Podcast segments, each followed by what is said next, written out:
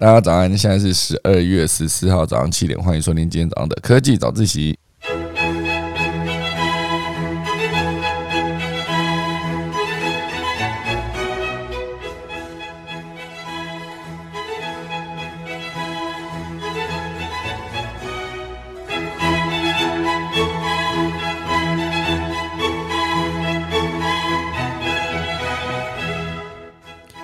今天早上跟大家聊一聊关于元宇宙的很多消息哈。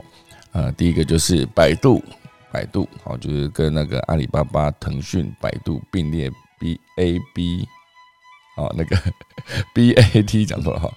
百度他们也亮相他们的元宇宙熙壤，哈，熙是希望的熙，壤是土壤的壤，好，然后就是呃融入了浓浓的中国风设计，好，这是他们的一个可以在线上直接做销售的一个。元宇宙里面的一块一块的地，好，那这个无独有偶呢，台湾其实目前为止在这一块也是加紧脚步的在推进中。那等下跟大家分享为什么要在元宇宙里面买块地呢？好，那第二则呢会跟大家聊到的是炼油，哈，炼油不是说在炼油厂炼油这样，好，而是它是一个在区块链上面的游戏。好，其实严格说起来就是边主打边玩边赚。好，所以很多人在那边思考说，刚好搭着鱿鱼游戏的热潮，就 NFT NFT 版的鱿鱼游戏月底就要上线了。今天来跟大家好的介绍。第三者呢，会跟大家聊到，就是现在很多的卖场都可以打疫苗，到底可以带来什么商机呢？大家钟声过后就来进行今天的科技早自习喽。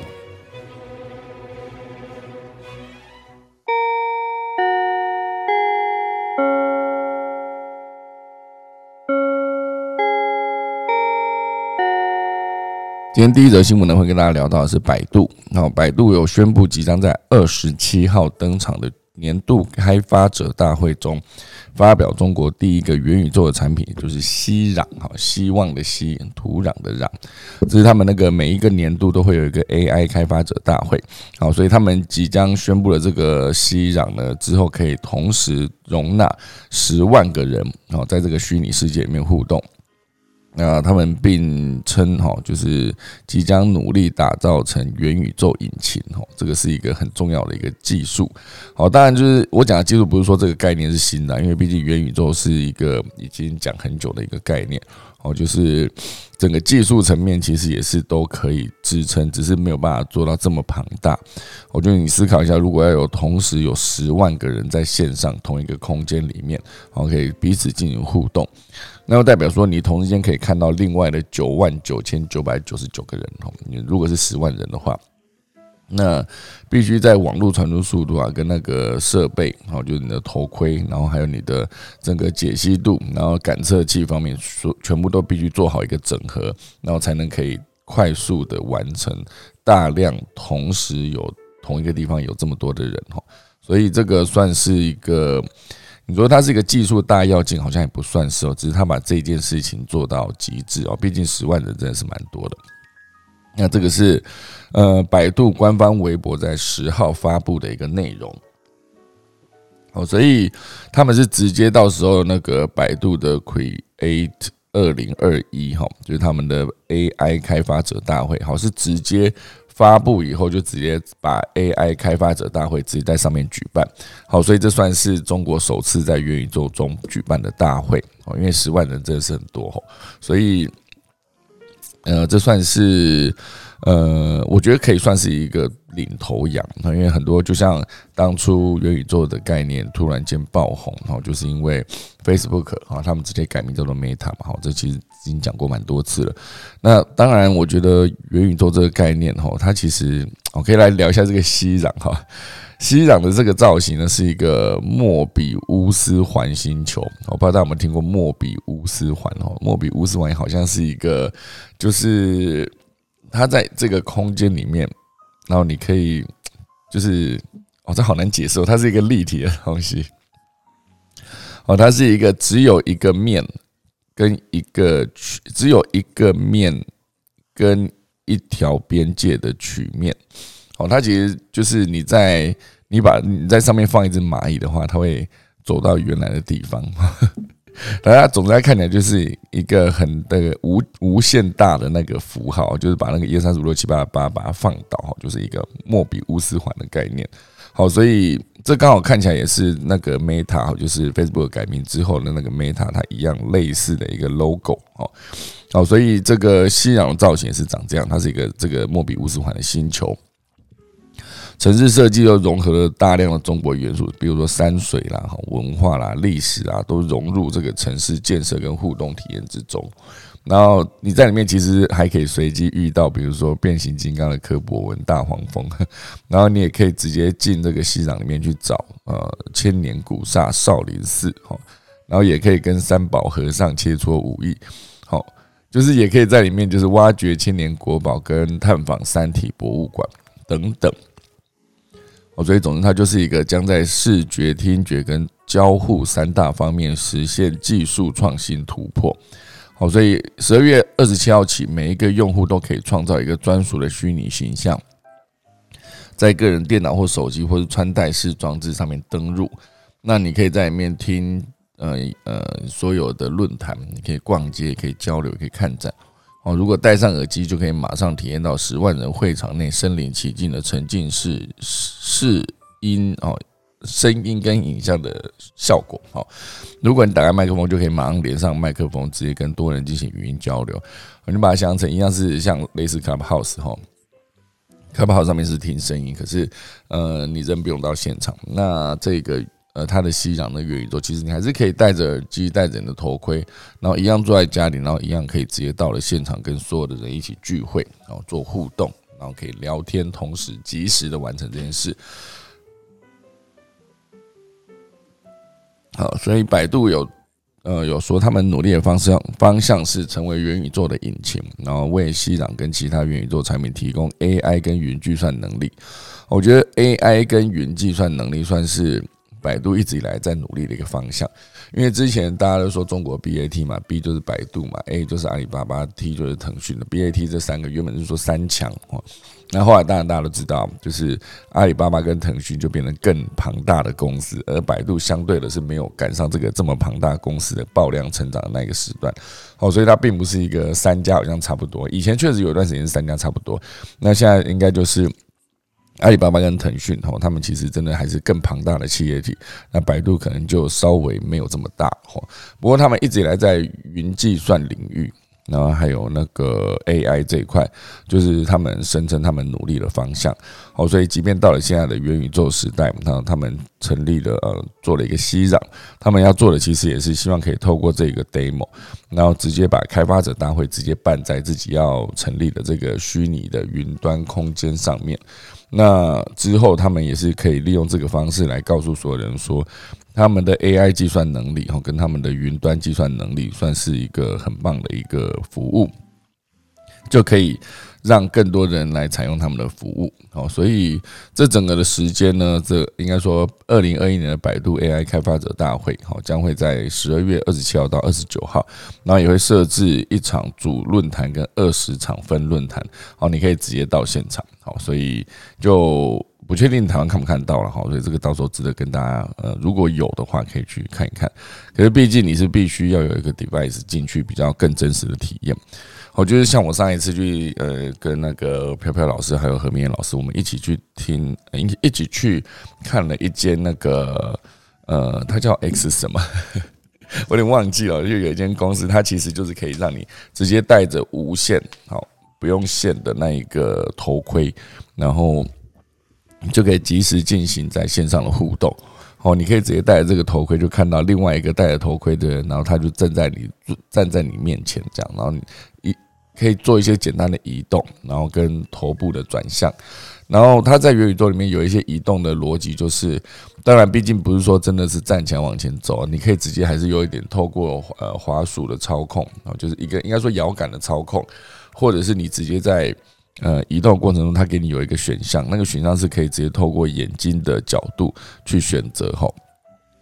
就像之前我有看过。呃，在 VR 里面看过，呃，比如说类似直接在做那个云霄飞车，或是有一些恐怖片，然后就是直接在 VR 里面看过的影片。它其实，在 VR 的影片进行中，因为你如果自己在平常看影片的时候，比如说你看恐怖恐怖片，可能就觉得前面铺陈太长了，你觉得鬼到底什么时候出来？然后你可以直接在呃用滑鼠的情况下，你可以直接用滑鼠点快转，然后快转到几分钟。假如这影片三分钟，你可以直接快转到一分半。你可以这个快转功能以前在 VR 里面相对是比较麻烦，好，可是它后来就研发出一种功能，就是因为你眼睛在 VR 的这个头盔里面在移动的过程中，它其实都会有一个视觉的中心。然后如果说你今天想要快转的话，你就把你那个眼整个视线的视觉的中心直接移到那个播放条上面的某一处，然后它就会直接辨识说你可能是想要快转。然后它就会直接在辨识完成之后，把那个时间轴快转到那个地方，啊，你快速的可以到，那鬼就出来这样子。那这一个操控的方式呢，会慢慢的越来越成熟跟简单。那当它越来越让大家习惯的时候，其实就是有机会让更多的人，哦，就是进来元宇宙里面，啊，所以我觉得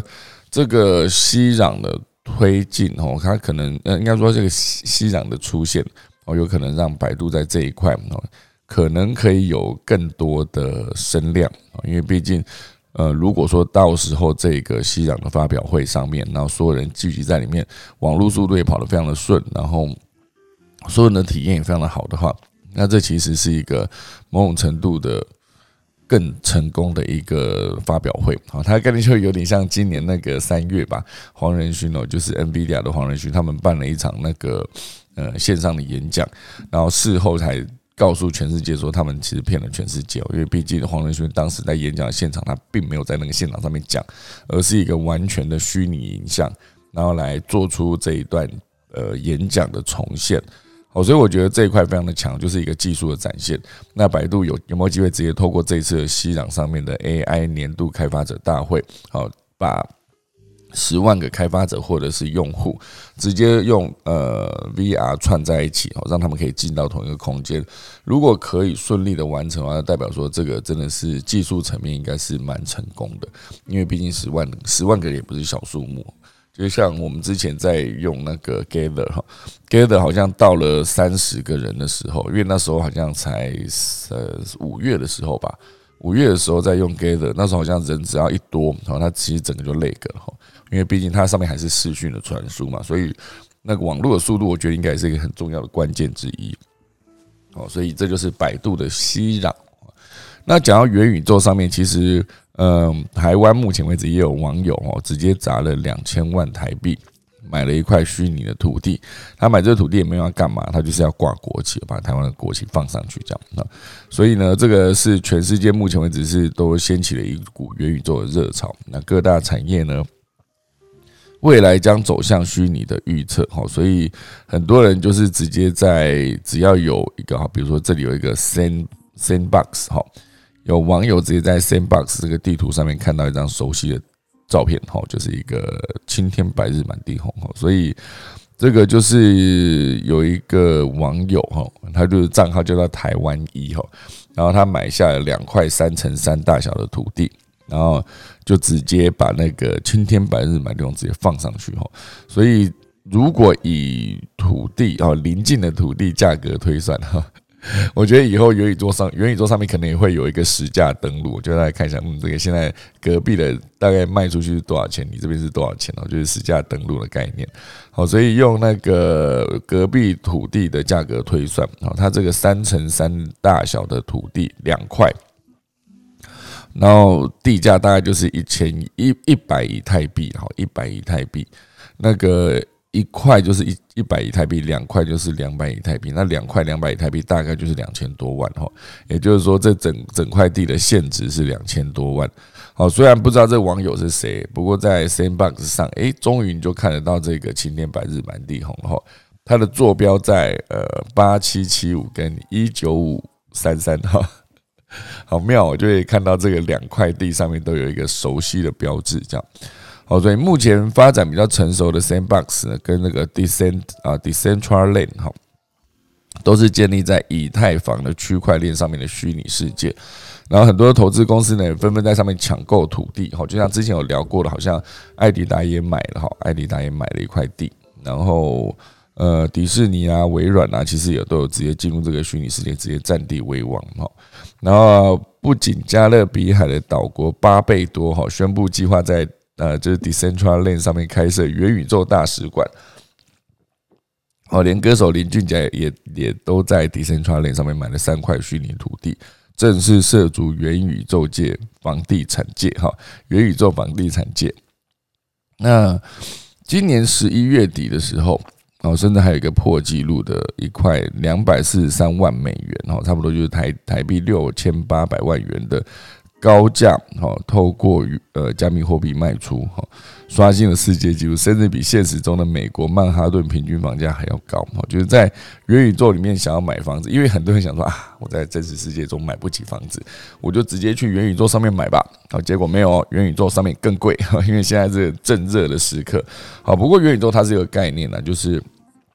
它可以有好几个宇宙在里面，同时间有好几个宇宙在里面，那它都有机会。比如说像那个这个 Sandbox 跟 Decentraland 哈。如果他们这上面都有一个呃区块哦，是以真实世界打造，假如顺便讲，假如 Sandbox 也打造了一个纽约曼哈顿，然后 Decentraland 也打造了一个纽约曼哈顿，那地图完全就是按照 Google 地图直接用一样的配置，一样有第五大道，一样有自由女神像啊，一样都有，只是每一块地目前为止的产权是不同的，所以到时候有没有可能取决于？大家都创造了一个宇宙，然后哪一个宇宙人多，那个宇宙它的地价就会贵；好，哪个宇宙人少，地价就会相对比较便宜。好，就这概念会很特别，就是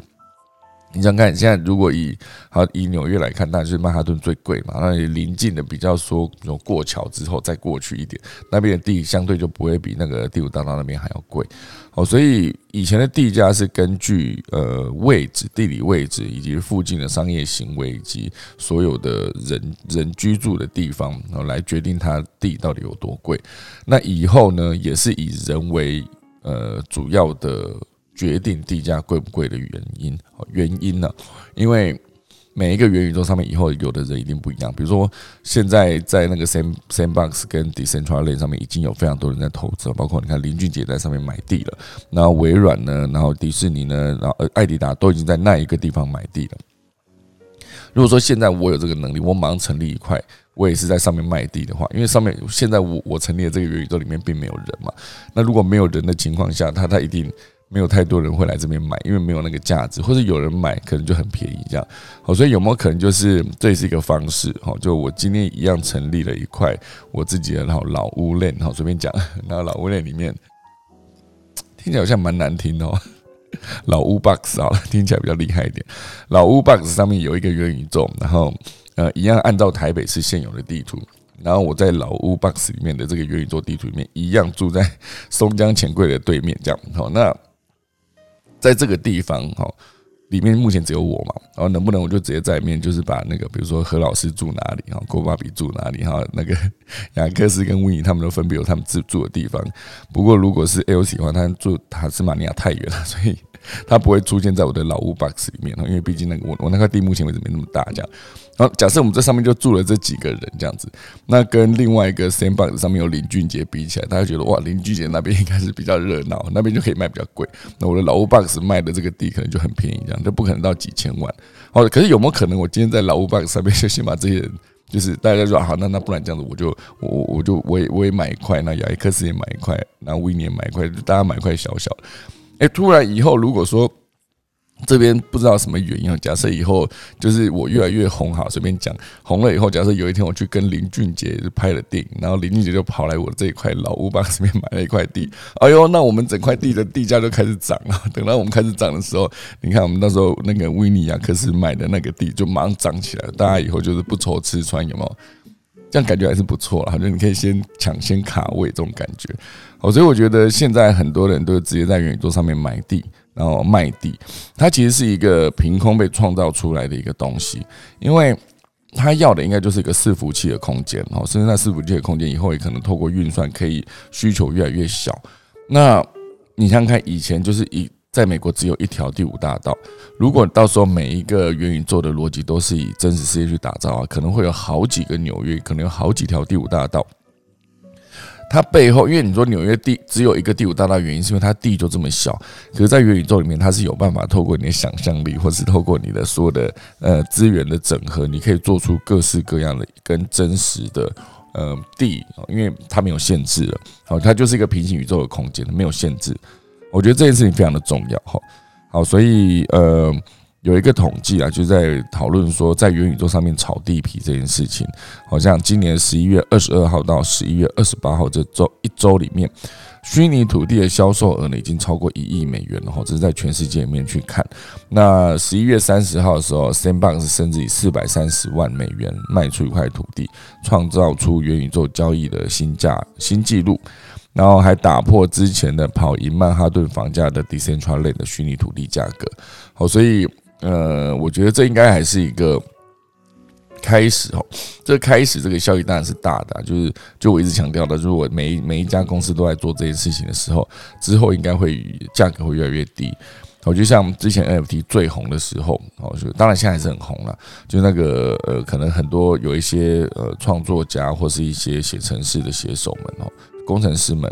他们其实可以很快的在上面完成，就是所有的交易，然后就可以赚到很多的钱，快速的赚到很多钱。这件事情我觉得是蛮令人呃，也不能说讶异了，它毕竟是一个趋势哈。所以我觉得现在这个时间点，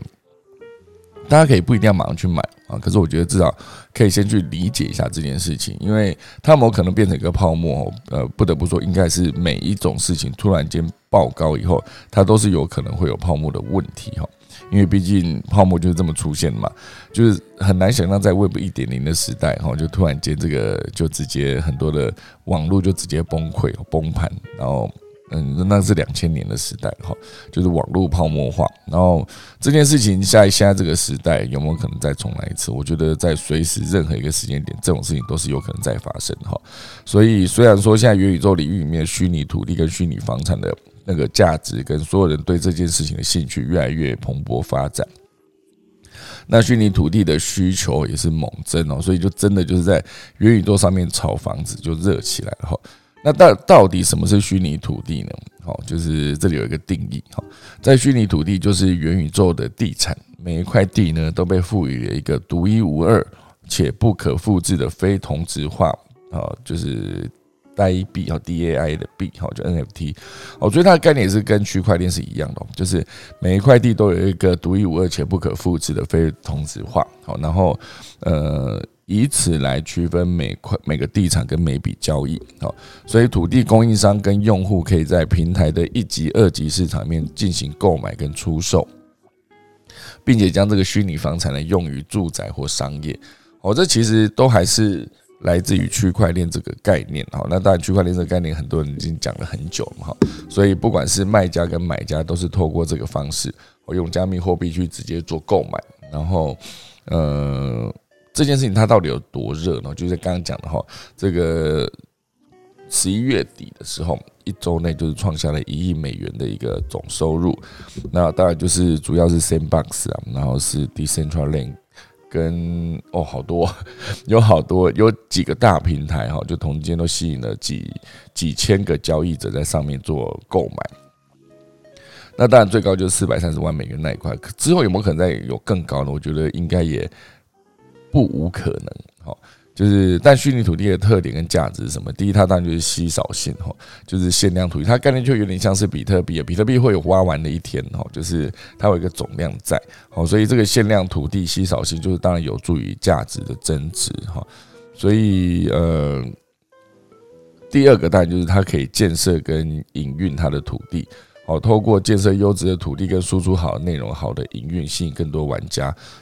那玩家当然就是会让这个空间产生更多不可估量的价值，哦，比如说你可以直接在里面建大学，哦，如果说我自己有什么东西想教大家的话，我在虚拟空间的老屋 box 里面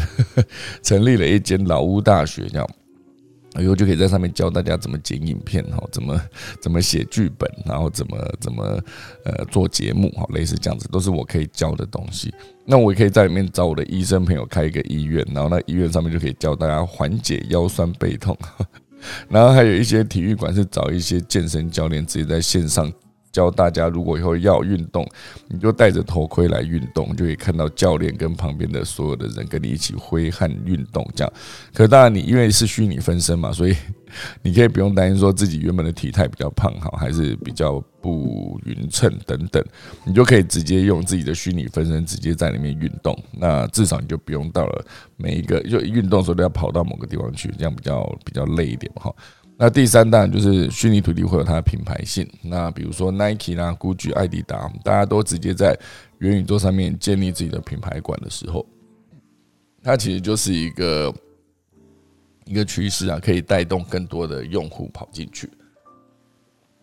哦，所以像 Nike，它就成为全面拥抱元宇宙的主要品牌之一。它有一个 Nike Land 哈，L A N D，它就是一个三 D 世界。然后它就设置在奥勒冈州的比佛顿哈全球总部的数位版本中。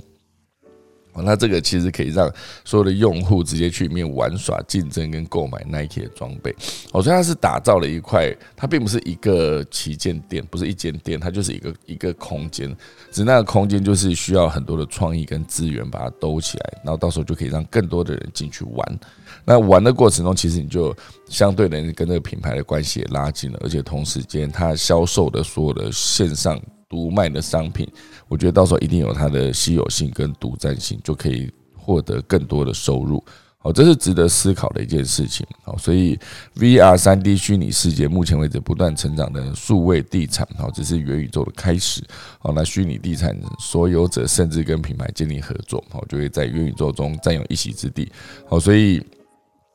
好，包括之前的 Twitter 执行长哈 Jack Dorsey 哈，他其实也是辞去了 Twitter 执行长的职位，专注于 Square 在加密领域呃加密货币领域的努力。直接他把他之前创的 Square 这个公司直接改名叫做 Block 哈，来显示接下来他想要在上面把那个元宇宙的支付做好的一个决心。好，所以现在是一个时间点。啊，大家都在思考如何在这上面有更好的一个互动，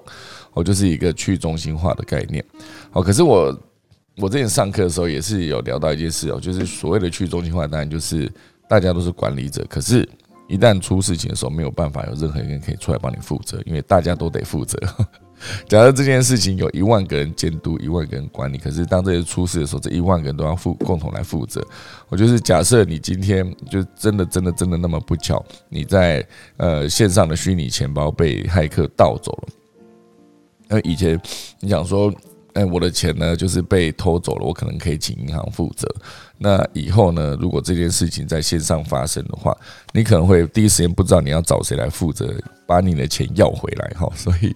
这也是有可能的承担的风险之一了。好，那以上当然就是几个关于元宇宙的地产这件事情，好来跟大家分享。第二则呢，也一样聊到，也是跟区块链有关，它是一个链游，好。大家想到各式各样的游戏哦，最早最早所谓的游戏，应该真的就是呃电视游乐器哈，任天堂那个时代会有一个主机，然后会有个卡卡夹，哇塞，好久没听到卡夹，现在听到卡夹，一个 一个一个塑胶的壳这样哈，然后直接可以把游戏这个卡夹直接插在那个。任天堂上面，然后就可以开始进行。然后，然后，那你还还有一个重点，就是你必须接上电视哈，接上电视才能玩。它就是一个电视游乐器哈。那如果你今天发现你的卡夹插上去的时候，哎，有一点点顿顿，或是没有出现那个游戏画面，说，哎，你怎么办？你会拔掉，再插一次哈。如果拔掉再插一次也没用，怎么办？你可能拔掉的时候。有一个非常就是完全就是吹心安的一个做法，就是你把那个卡夹下面那个灰尘吹一吹，然后你再去把那个卡插卡夹那个机器人那边也吹一吹，就是用嘴巴那边 就这样，然后就可以玩了。我不知道有多少人有这个经验啊，因为以前我在玩任天堂的时候，确实会遇到这个问题，发现哎，怎么读取接触不良还是怎么样？而可能是不是灰尘过多？可是我觉得。我是后来才发现，真的是灰尘的问题的话，你这样吹其实也没这么快。好，那其实完全就是我刚才强调，这这个举动只是让你吹心安的。好，那是一个电视游乐器。后来当然就是个人电脑 PC 越来越红的时代啊，就是因为毕竟你看我国小的时候还 还没有那个个人电脑，国小的时候好久，好久太久了，所以后来就是有电脑游戏，就是有 PC 版游戏。一开始他一样还是卖卖的时候，他是玩有一个碟片的 一个哦，也不是三点五的，是好像是五点五的那种碟片的薄薄的那样。它是不是大概呃可能四片是一张 A4 纸，类似这样子啊。反正，那现在大家知道 A4 纸大概多大哦？那一个以前一个碟片，我我实在是有点忘记它的长宽高了。不过我觉得它就是蛮大一片的。后来有比较小块的碟片哈，那叫碟片嘛？那个叫反正就是 你必须有那个，你买了那个才可以直接把它插进电脑里面，然后才开始有读呃读取档案，才能开始玩这样哈。所以以前就是要么就是电视游戏，要么就是 PC 的游戏。后来当然就是电视游戏越出越好，那 PS 从一路从 PS 一、PS 二一路出到三四，然后现在已经到 PS 五了嘛。然后 Xbox 啊等等。那后来当然在二零一零年呢，应该说二零零七年 iPhone 出了。第一代，然后第二代 iPhone 二比较没有那么有声量。到 iPhone 三的时候，因为网络也刚好正式进入了三 G 的时代，行动上网变成一个慢慢变成一个显学了。好，所以直接在线上玩手游也是一个重要的一个游戏的场域。好，所以这是在线上玩游戏，好手游。那当然到了二零一七年、一八年之后，好就是到了是区块链的链游。这个炼油就是不是说那个中游的炼油厂那个炼油，不是哈，就是区块链炼游戏的油。然后它同时也不是恋爱养成游戏的简称哦，就是这是一个游戏的演进史哈，就是从呃电视到了你的呃电脑，然后到了你的手机，然后现在是到了直接在区块链上面直接玩这个游戏。当然，它的逻辑是离你越来越近哈，因为你说。电视以前比较大台，你坐着看电视的时候，你可能离电视比较远嘛。那后来到了你的那个呃呃个人啊 PC 的年代哈，就荧幕已经小一点，是直接坐在电脑前面玩。我记得那时候我玩那个什么《三国志英杰传》《三国志孔明传》，然后玩任何三国相关的游戏，哎，那段时间都很厉害，不知道为什么自己看得懂日文哈，就是。呃，即便你不知道那个字的意思，不过你看你的朋友在玩，就大概知道说，哦，这是治理国家，这个是找武将，然后这是训练，然后这是征收粮草之类，你都会知道那些东西怎么操作，很神奇哦。就是即便到了现在，我还是不知道那些字是什么意思。不过我大概知道哪些位置，因为可能是有一个攻略本的关系哦。那哪些位置按下去，它就可以帮你找武将；哪些位置按下去，就可以直接出兵去攻打另外一个城池，这样子。好，所以以前是真的都在玩这个，离你越来越近。后来到了玩手机，当然手机是离你现阶段离你最近的一个东西啊。可是如果说以后整个 AR 的技术直接进到了隐形眼镜的时候，你戴了一个隐形眼镜，感觉就是直接完成了所有的。比如说资讯的传递跟接收，那那就会比手机更方便，就离你相对的更近更近，它完全就是在你身上的概念哈。那以后如果真的可以透过这 AR 的眼镜，可以快速的让所有的人进入元宇宙的世界，我觉得这也是一个非常棒的一件事。就至少你不用再戴了一个庞大的头盔，我看起来是有点笨哈。因为我现在在看任何的也也不止现在，就是从第一次看到有人在戴着 VR 头盔在进行任何的，比如说影片啊，或是这个进行一个某个领域的。体验啊，比如说，就让你直接在高空走绳索这个概念。好，你在做体验的时候，其实呃，玩的人觉得很有趣、很可怕、很临场感，可是在旁边看人觉得那个人看起来像笨蛋哈，就是那个戴着一个头盔，然后在那边那时不时就那边啊啊啊叫一下，这样吓到这样哈，所以。如果以后不用动用头盔的话，应该是更棒的一件事情。当然，一级玩家演的时候还是有一个头盔的存在啊。头盔毕竟是需要的，而且还有一个就是你的声音，你必须要有一个耳机吼。所以我之前也在想，呃，我们所有的资讯，呃，不管是从呃眼睛看到了画面，然后把这个呃画面透过呃电流讯号传到大脑，然后大脑就会判读说你看到了什么。吃东西也是一样哈，你吃了一个用用味觉系统感知到的味道，你必须传到大脑，然后大脑才告诉你说，嗯，这是一个你吃的什么东西的味道。触觉也是，然后嗅觉也是，听觉当然是哈。所以在所有的东西进大脑之前，它必须都是会有一个感官，感官直接把资讯传进大脑。如果说之后，哦，所有的资讯都直接在进大脑之前被拦截哦，就是也不是说拦截，就是所有的资讯如果都可以透过这个方式，你甚至可以不用那些感官去完成。以前想说你必须在指尖哈，所有的手指的指尖，然后去就假设你戴一个手套，因为手指的指尖它有非常多的呃，那叫什么？也不叫感测器哦，可恶，反正就是你呃皮肤底下就是。你用不同的地方去碰到东西的时候，它其实可以第一时间告诉你说你现在是用哪一只手指的哪个地方碰到什么东西。好，这是为什么？就是你不小心手指被刺到的时候，你会第一时间弹回来。那个资讯的传递是非常快的。那以前当然就是你，你想要让你的手指重现这种感官的感觉，你必须是有一个呃感测器非常密集的一个手套，你戴在手上的时候，就假设你今天是戴着那个虚拟的头盔，然后你用你那个手，假设右手的食指做一个开枪的动作。那这个动作一样可以透过这个手套直接完成，就是告诉你说，你现在这里有一个压力，在开枪的过程中，你有一个扣动扳机的感觉。扣动扳机可能是你食指的某一个某几个地方会有感知到，说真的有这件事情。可如果说之后这个东西全部都是直接从某一刻某一个晶片，然后直接进大脑。你就不用再用各式各样的感测器，就是你说的人的感官应该都是不再需要的状态。哦，就是那个感测器，应该说那个资讯直接透过晶片传给大脑，然后大脑就会认为你已经完成这件事情。然后就是你已经看到这件事情，你已经吃到这个东西，你已经听到这首音乐等等，全部都是用这个方式，那应该就会变得更简单。哦，就是不再需要。有一个什么 VR 的头盔才能告诉你说你看到这个，而是那个晶片直接告诉你你看到什么。好当然，我觉得到了这个程度的时候，其实有点恐怖了，因为毕竟我们人的感官其实所见为真嘛，你必须看到你才才能认知到说这件事情是真的。可是以后所谓的看到这件事情，有可能是你像现在很多的很多的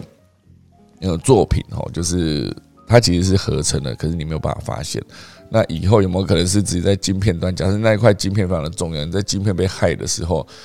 就是你看到的任何东西、听到的所有声音，其实全部都是做出来的哦，有点恐怖啦。因为很多的科幻电影真的都这样演，好像之前我看了几支，然后看完都是毛骨悚然，就觉得未来这个世界如果真的变成这样的话，那真的好吗？哈，所以。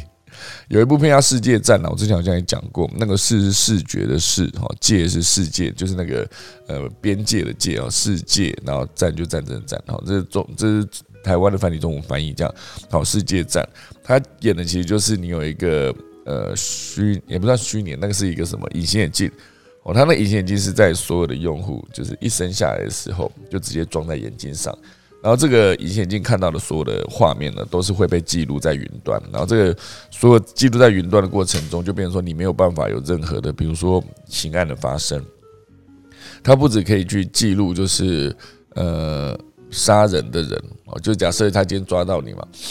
他问你说你有没有杀人？然后你说没有，那个诶抓了你的记录出来，看了发现诶当初确实人是你杀的，这是从凶手那边。但是从受害者那边其实也是有机会，就受害者那边其实可以直接回放受害者看到的画面，然后他就可以证明说哦，就是当初就是被眼前这个人杀的哈。所以那个所有的东西都进入云端之后，当然如果加加上区块链技术，它可能是不可以篡改的。可是有没有机会？有骇客可以完成这件事情，在戏里面，世界战的戏里面就演这个哈，就是他在篡改所有的画面的过程中，以前原本是呃收到资讯之后可以后置，直接把它剪掉，然后换成另外一个东西。后来那个戏里面演到后面的时候，演到是骇客就是无所不能，他可以及时同步的，就是把那个戏里面的主角是一个警察，他把警察的画面直接第一时间及时的把它做一个更换。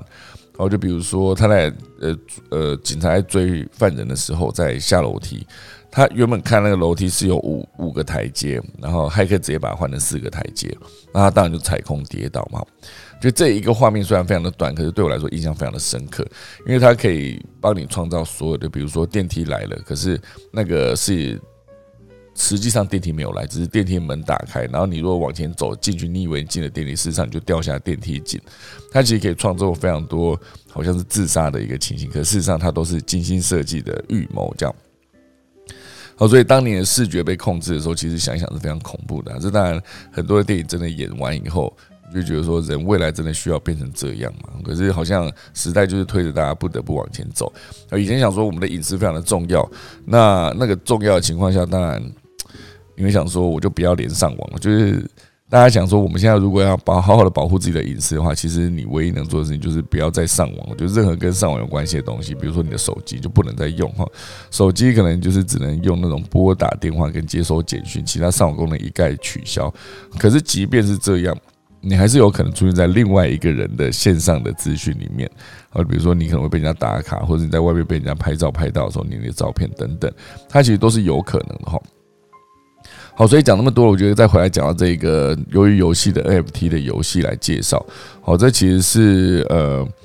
呃有一个叫呃去中心化交易所哈 BISWeb 哈，它其实决定向这个 GameFi 区块链游戏进一步的扩展，然后他们宣布就是在十二月二十二号到二十九号，即将在这个。BSC 上面发布一款叫做《鱿鱼游戏》的 NFT 版本的游戏，哈，所以这就是鱿鱼游戏为主题的 NFT 游戏，哈。那这游戏当然就是已经由目前最可靠的加密货币审计网站好审计过，然后而且最大的交易货币所啊币安哈也有针对这个 BISWeb 进行战略投资，好，所以这一款游戏它到底有什么特别的地方呢？好。它是毕竟是建立在区块链跟 NFT 上面的嘛哈，因为因此这个 NFT 与游戏息息相关。好，首先你要玩的话，好，你必须先铸造一台 NFT 的公车哈，这是游戏中的第一个元素。那这款游戏非常重要，是因为这台公车的主要任务就是将你之后铸造所有的 NFT 角色运送到不同的游戏中，好妙。然后这些公车在游戏中是随机生成的，可以分为一到五级哈。那不同的公车啊，不同级别的公车有不同的容量，然后这也会影响之后你在游戏中可以载多少角色到不同的比赛。而最高级别的公车呢，最多可以同时容纳五名角色。哦，所以如果一到五级的概念，最高是五级，那我想一级应该就是一个，两级就是两个，一路到五级的时候是五个，这样五个。那接下来，你有这个公车之后，你就要铸造 FT 的游戏角色。那这些游戏角色当然就是以这款游戏为主要的要素，哈，所以你可能就是像它里面会有绿色的衣服，哈，就是参赛者，然后有一个编号，然后角色的铸造也跟公车一样，可能会随机生成级别一到五的不同等级，而且不同等级它那个。身上的鱿鱼能量也会不一样，好，我想应该是等级越高，能量越高的样子。那当然，这个鱿鱿鱼能量就是游戏啊，就是角色在游戏中能否行动的参考依据。因为每参加一场游戏，就会消耗不同多寡的能量。好，所以换句话说，如果你鱿鱼能量越多，对角色就越有利。那如果参加游戏需要花费更多的能量，获胜时的奖励也会越有价值。吼，诶，所以大家现在听到这个，听到目前为止，你会知道说。有非常多有商业操作和操作的空间，或者是商业合作的空间。比如说，你的公车是一到五级，你想要升级的话，有可能是直接透过线上购买，用虚拟货币购买你的等级升级，或者是你的角色一到五级的等级升级。它其实全部都有机会让你做一些付费购买的动作。好，所以游戏上基本上你可以进行，就是你可以选择你是玩家组啊，或者是你是工作人员组。而这个由于游戏就是。每一个游戏都有一个入口，然后每个游戏都会显示游玩需要的鱿鱼能量跟它的那个 BSWB 哦，所以这些东西全部都是可以直接变现的来源哦。哦你必须买能量才能玩嘛，然后你必须有有那个币你才可以参加哦。所以工作人员组是会比玩家组晚推出啊，不过这组别对所有用户都会非常有利，因为游戏所花费的成本非常低，但是却有可能带来巨额的收入。好厉害哦！所以这里面当然最重要就是跟那个原作差不多，有一个最大奖就是四百六十万台币。哦，最大奖十，差不多应该说十万的 BSP，差不多就是四百四百六十万台币左右。好，所以我觉得他这个数据应该当初也是算过了啊，四百六十万这个这个数字这样。好，所以这一款游戏呢将在月底正式上线。好，除了成为今年最夯的两大话题，由于游戏跟区块链游戏做一个结合之外，它那个游戏里面提供的巨额奖金也会成为吸引眼球的存在。那当然，更详细的玩法之后才会知道啊。不过这看起来，哦，是一款可爱有趣的小品游戏。然后本质呢，还是一个金融投资产品。哈，所以大家要玩之前，还是要衡量一下自己的经济条件呢，再来决定要不要入坑。不过我觉得这是一个非常非常非常好的包装了。啊，由于游戏今年最红嘛。要以以各地的影视音的 IP 来看，由于游戏确实是创造了非常大的潮流，哦，这非常的红。那区块链跟元宇宙跟那个虚拟货币这件事情，其实也是今年的议题啊。当然，我觉得区块链跟那个虚拟货币已经好几年了，因为也不是今年才听到比特币嘛，好，所以呃，这个概念就是非常的久。只是九九归九，今年真的就是因为呃，马克·佐克伯突然宣布一下，直接改名之后呢，突然间又再次红起来。不过我觉得这一波能够红到什么时候，就还是要看后续所有的发展。如果大家持续不断的投入，然后也持续不断的赚到钱，就是连第二波、第三波、第四波每一波的人都可以赚到一些钱的话，我相信对于整个呃事情的发展，然后整个整个怎么讲，就是这一件事情的推进，我觉得一定是更有的帮助。那当然，讲到游戏，还有另外一块可以跟大家补充一下，好，就是为什么我们常常听到游戏的 BGM 的时候，就会想要解任务哈？BGM 就是 background music 哦，就是配乐衬底配乐哦，游戏的配乐哦，就是很多时候你会为一款游戏买单，最吸引你的是什么？就比如说《世纪帝国二》哈，它就会有一个，比如说被攻击的时候会有一个得得，好，类似这样。你听到那个音乐，然后有些时候你就因为就比如说类似海哥你在 CD 我玩的时候，你被对方身体感化、僧侣感化的时候，那声音听起来就很不舒服，就很想要赶快把你部队拉走，不然你的你的骑兵、你的步兵可能会变成对方的哈。所以很多时候那个音效跟音乐哦，对于任何一个游戏的进行都有非常大的帮助哦。所以久而久之，甚至是这些音乐是直接会影响你直接想要继续玩或者再回去玩的概念哦。所以很多的游戏他们在把呃画面做到极致的过程中，它的声音也是做到极致，不管是它的配乐主题曲还是它的音效哦。所以这是为什么很多的游戏当它进行那个主题曲的演奏会的时候，也是可以吸引非常非常多的游戏。的游戏迷去参加，哦，这个其实台湾也有几家，台湾也有几家做的不错，好，然后还有那个，当然说在在日本也有那种专门为游戏配乐的大师，这些大师们在游戏的领域，在游戏配乐领域都是非常神一般的存在，好，所以这就是为什么。这些游戏哈都是以这个打造游戏氛围为主做出来的配乐。当然，以前早期的任天堂它是一个八 bit 的一个游戏时代啊。这个我是看过那个好和弦特别讲了一集，他就说为什么以前那个任天堂一代的时候你玩他都会觉得他那个音乐都有一种类似的风格，然后还有一些类似。噪音的节奏，哈，就是一个节奏音，可能它听起来有点像一个噪音破掉的声音的感觉。好，这就是为什么，因为那时候一个八 bit 游戏，它其实容量很小嘛，所以你没有办法在声音这上面花太多的空间，哈，就是。你如果做一个很华丽的音乐，它其实是没有办法直接放进这个小小的卡夹里面，因为卡夹里面毕竟还需要还是需要装游戏的城市画面在里边，城市画面在里面。好，所以那个音乐它可能能用的轨道就很有限。有些时候你在播放这个游戏的时候，那个 MIDI 生成的电子音乐，它还是会有一个滴滴滴的音效。好，那其实不算是音乐，它其实严格说起来应该是一个音效，只是把音效放在对的。拍子上面，它就变成了一个节奏。哦，所以早期的电子游啊，电子游戏的那个是制作配乐这件事情是一个很麻烦的事情，它能有的空间真的很小。哦，所以真的要做这个音乐的时候，它是一个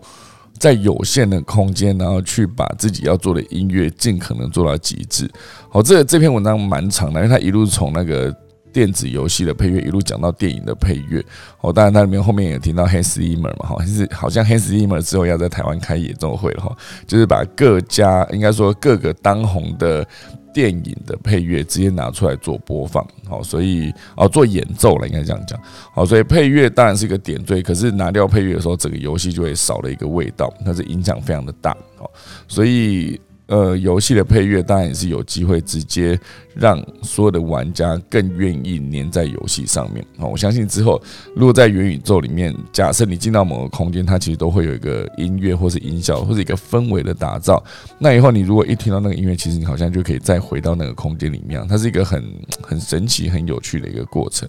哦，这当然就是游戏的音乐。大家如果真的对于这个音乐有兴趣的话，游戏音乐的制作可以去搜寻一下好和弦，他之前有写好的，也不是写，他之前的有一篇啊，有一支影片，我特别来介绍一下游戏的音乐哈这件事情，他讲的蛮详细的，大家有兴趣可以去听一下。好，今天的第三则，第三则会跟大家聊到就是疫苗课。好，以前想说打疫苗都是去医院嘛，好，当然那个人一多的时候，可能就是像我上次。呃，B N T 第二季我打的时候是在花博，哇，那个规模非常大哦，真是很像电影的场景。然后外面大概随时又坐了几百个人，然后进去那里面的空间就是安排的好好的，就是可以让所有的人可以按部就班，然后进去在那里拿资料，然后彼此离得非常的远。然后可以先到等待区，然后之后都 OK，填完确定完资料，再整个一整排往前走，然后就直接进入接种区。接种打完之后，原地休息完的一整组人再出去。它可以快速的时间内消耗掉，也不算消耗，就是让好几百个人直接把疫苗打完哦。其实我那时候一到现场之后看，哇塞，人这么多，我到等到什么时候？哎，结果蛮快就打完，因为它里面的空间也很大，它的外面那个空间，那个整个整个花博。旁边那个呃，那叫什么？呃，就是他那个遮雨棚下方，好拉了一整个区域，真的同时间有几百个人在那边等，好，所以一瞬间这几百个人就被打完了，吼，所以算是一个蛮厉害的一个地方，我自己觉得啦，就很有规模，就是感觉好像自己参与了某个电影的某个场景这样，因为这个好像在当初有一部电影，就是在演那个呃疫苗，应该说演一个疾病大流行。哎，黄金那部片子就是呃全境扩散，好像讲好像是二零一二还二零一一几年那个全境扩散有部电影，好就是在演那个大流行，然后全世界都在抢疫苗。它后面就有一幕也很很印象深刻，就是等到疫苗真正研发出来之后，然后他就进行了全世界各地的大量施打。那个大量施打那个画面，真的就跟我去花博这样子有点像，好，所以就有一种既视感，有没有？好，所以当这个所有的疫苗在接种，当然一开始在大医院，后来小诊所也可以打，然后后来类似像这种呃，我们在花博特别开放了一区，直接变成可以打疫苗的大型接种站。那以后呢，会把这个疫苗施打这件事直接拉到卖场，哈，原百、全联、家乐福哈都有部署接种站，它未来会带来什么商机呢？我觉得很酷的地方是。就是为什么之前讲新零售，一直讲线上线下要整合，它整合完之后，逻辑上来，大家都希望可以帮让所有的顾客，因为某个原因到了这个地方，那既然你到了这个地方来之后呢，其实你就是可以有后续的消费，我觉得这就蛮厉害的哈。哦，所以目前为止，当然就是中央流行疫情指挥中心呢有开放百货跟卖场设置呃 COVID-19 的接种站。那远东百货它算是跑的数一数二快哦，非常积极的响应。它在板桥大圆板，好就可以直接做一个施打的地方。当然，板桥大圆板现在大家如果去的话，可以看到它是满满的圣诞节的氛围。毕竟在十天哦，十天就是平安夜了嘛。每年的十二月好像就是那边会有一个呃呃有一个什么展，就是跟圣诞节有关哈。每年呐，啊，每年都有。那当然，我自己家里其实也都是有一棵圣诞树，只是今年的很懒得把它拿出来，因为。圣诞树拿出来，那都会积灰尘，你要把它装老半天，然后还要挂那个球，然后还要把那个那个什么圣诞灯挂上去，然后它就一整颗在那边吃灰尘这样。然后等到那个一月一号一过哈，就是元旦一过，你就啊又要把它拆掉装回去，然后又又又要再吃一次灰尘这样。好，所以我今年是没有放我的圣诞树的。好，不过板桥大圆板目前为止就是真的是圣诞节的氛围，每个柱子上面都有圣诞。哦啊，椰蛋城了，对对对对啊，那叫那个呃新北椰蛋城，没错，新北椰蛋城哈，感谢你的提供哈，就是板桥新北椰蛋城，目前为止，当然每个柱子上面都挂了椰蛋花圈哈，所以你也看到呃，除了椰蛋花圈之外，地下一楼的电扶梯旁边呢，就有身穿水蓝色防护衣、贴着大大的亚东医院在胸前的医护人员哈正在疏导排队的人潮，好，所以。呃，这就是目前为止哈，板桥大圆板响应政府防疫政策啊建制的疫苗接种站，人气滚滚。但打完了，大家觉得说啊，反正我都要去那边打，打完我就顺便去商场买个东西。哦，所以像全联福利中心过去也有配合政策施打流感疫苗的经验。哦，所以接下来有可能是一个常态性的协助疫苗设置，呃，接种站的设置。当然，以目前为止，我不确定台湾的第一季跟第二季施打的比率到底有多高。那而现在全世界也是一直在思考说，第三季一定要必打的一个可能性啊，一个可执行性、可完成度，都在思考第三季了哈。那接下来这件事情到底会延续到什么时候？大家可以好好的思考一下，因为各个点都在变成了一个可以施打的施打的地方。其实，其实我之前第一站啊，第一季在预约的时候是大家。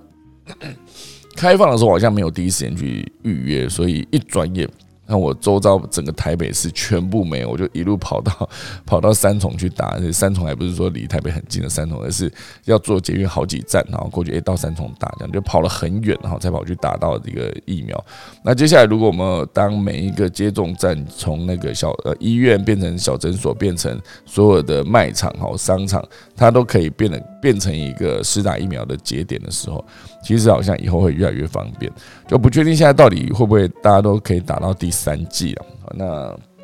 我也不确定到底我们的听众们到底是不是都打完两季了，还是打了有人打了第三季嘛？我不确定哈。因为毕竟对我来说，我打第三季应该也是明年明年四月的四月以后的事了，毕竟要隔五个月嘛。好，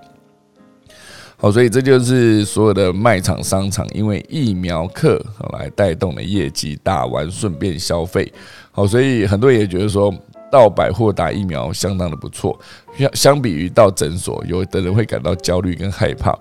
而且那个。在百货公司打，感觉就相对更干净舒适，而且你真的可以逛街买东西，可能马上你的心情就会变得更好哈。所以这个就是为什么现在百货跟商场也会接接受整个来打疫苗的这个合作的提议，因为毕竟现在这个时代，你到了线下是任何有机会把人引到你的店里面。不要做消费了哈，就是先来再说。你来了以后，你就有后续的服务跟消费的可能性。这个就是现在对于消费者来说，对于要打疫苗的民众来说，也算是一个好事。好，那以上就是今天的三则消息啦。那等一下最后面还是会跟大家就是分享一下，今天二零二一年十二月十四号，好，农历是十一月十一号。今天呢，呃，乙有十一个，好，忌。有十七个哈，所以今天记比较多，算不是不是一个好日子啊。好，这些以会所出行、拆卸、解除、迁徙、除夫、成夫、起钻、修坟、立碑跟卸土，祭很多，祭破土、伐木、架马、做梁、祭祀、祈福、求事、斋教、修造，然后穿井入宅、安乡纳畜、牧养、动土起祭。哈，这就是今天二零二一年十二月十四号，农历十一月十一号。那距离二零二二年到来，只剩下十八天哦，连今天剩十八天哦，所以希望大家可以好好的把握最后的这段时间，好好的冲刺。好了，大家终身过后就要结束今天的科技早起喽，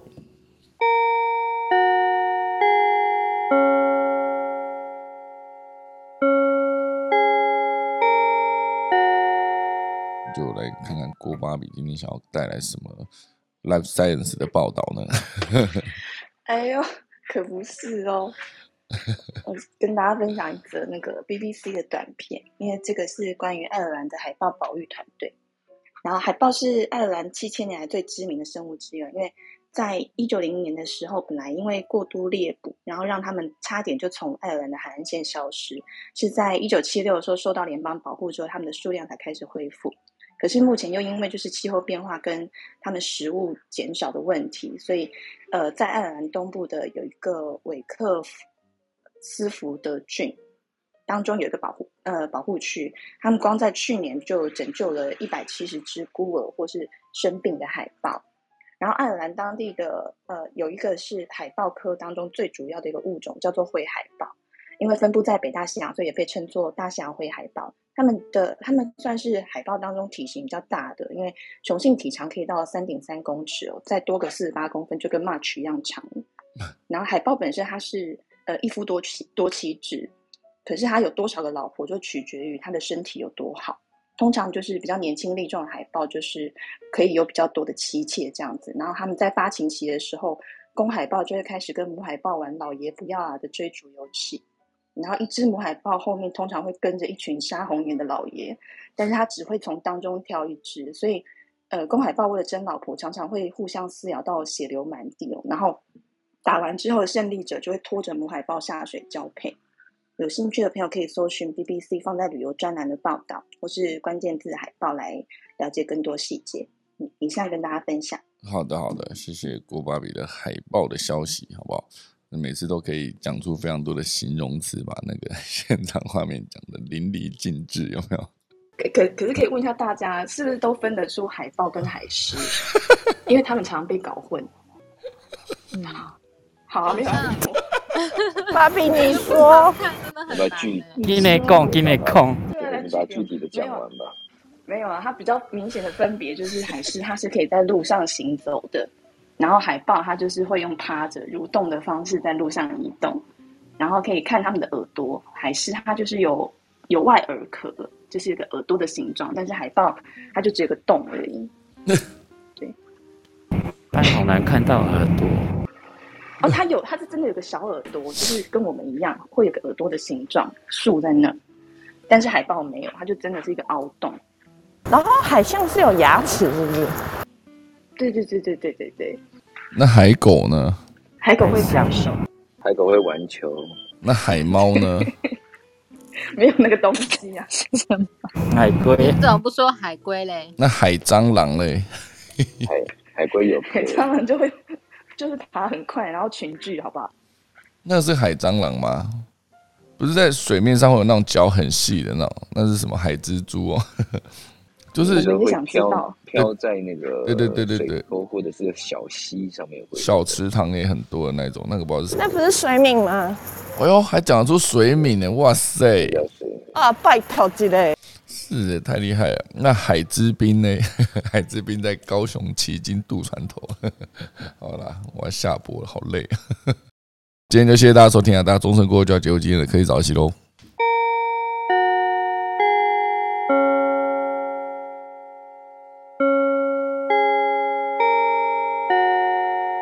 明天早上十二月十五号早上再见，大家拜拜。